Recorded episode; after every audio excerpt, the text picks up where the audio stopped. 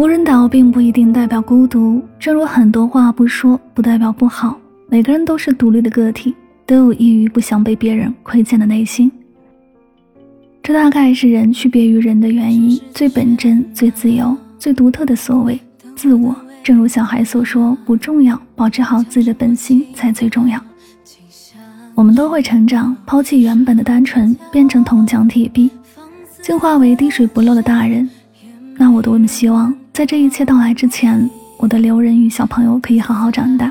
我希望你可以一直做自己喜欢的事情，希望你可以不再过多顾及外人的眼光，也希望你可以在自己的世界里天真一次，任性一次，骄傲一点。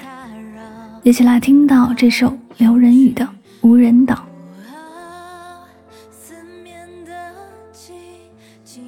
怎么知道去一个没人碰撞的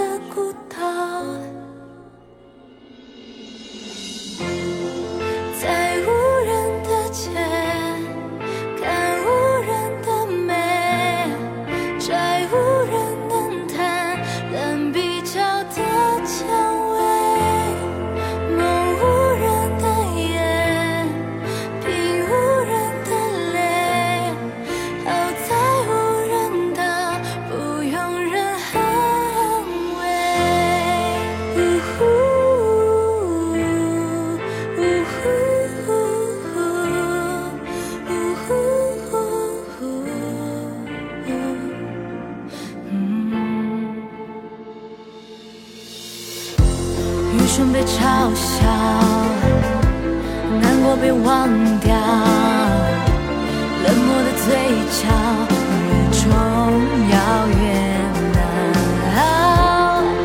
乌龙超重的只是模仿你，好让。